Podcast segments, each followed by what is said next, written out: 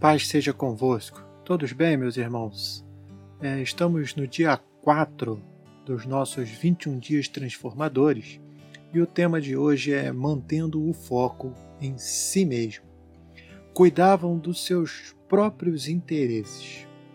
Meus irmãos, o egoísmo talvez seja uma das características mais marcantes dos seres humanos, dos descendentes de Adão. Infelizmente, mesmo aqueles que receberam uma nova vida em Cristo Jesus continuam, como o texto diz, cuidando de seus próprios interesses. No tempo do ministério do profeta Ageu, Deus trouxe uma palavra de repreensão aos sacerdotes que cuidavam apenas de seus próprios interesses. Eles construíram suas próprias casas e haviam deixado para depois a reconstrução do, do templo do Senhor. Ageu 1, do 1 ao 9. O texto bíblico diz que por eles terem escolhido este caminho, plantavam muito e colhiam pouco. Comiam, mas não se fartavam. Bebiam sem se satisfazer e recebiam um salário para colocá-lo numa bolsa furada. Meu irmão, não seja como Judas, que pensou apenas em si mesmo.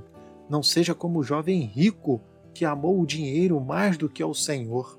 No Sermão da Montanha, quando falava sobre as preocupações com a vida, Jesus exortou: buscar em primeiro lugar o reino de Deus e a sua justiça, e as demais coisas vos serão acrescentadas. Meus irmãos, aproveite o seu momento de oração de hoje e medite sobre a palavra. Você tem sido egoísta, cuidado apenas de seus próprios interesses? E os interesses do Senhor, aonde eles entram na sua escala de dedicação a Deus?